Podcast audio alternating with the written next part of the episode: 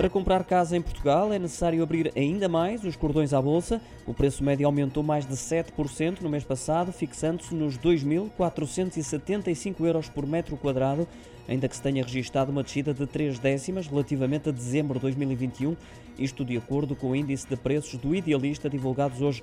Houve subidas em 12 capitais de distrito, as mais significativas em Viana do Castelo e Braga, estas acima dos 5%, e também na Guarda, que foi de 4,6%.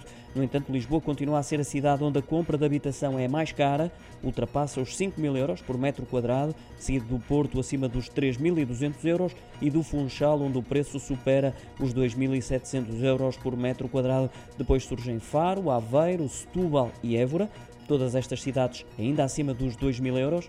As mais baratas são Beja, Bragança, Guarda, Castelo Branco e Porto Alegre, onde os preços praticados não chegam aos mil euros por metro quadrado. Como disse anteriormente, os preços subiram em 12 capitais de distrito, mas também há descidas a assinalar. Em Vila Real, a mais significativa, a rondar os 3%, também em Aveiro, Évora, Beja, Leiria, Bragança, Coimbra e com alguma surpresa no Porto também.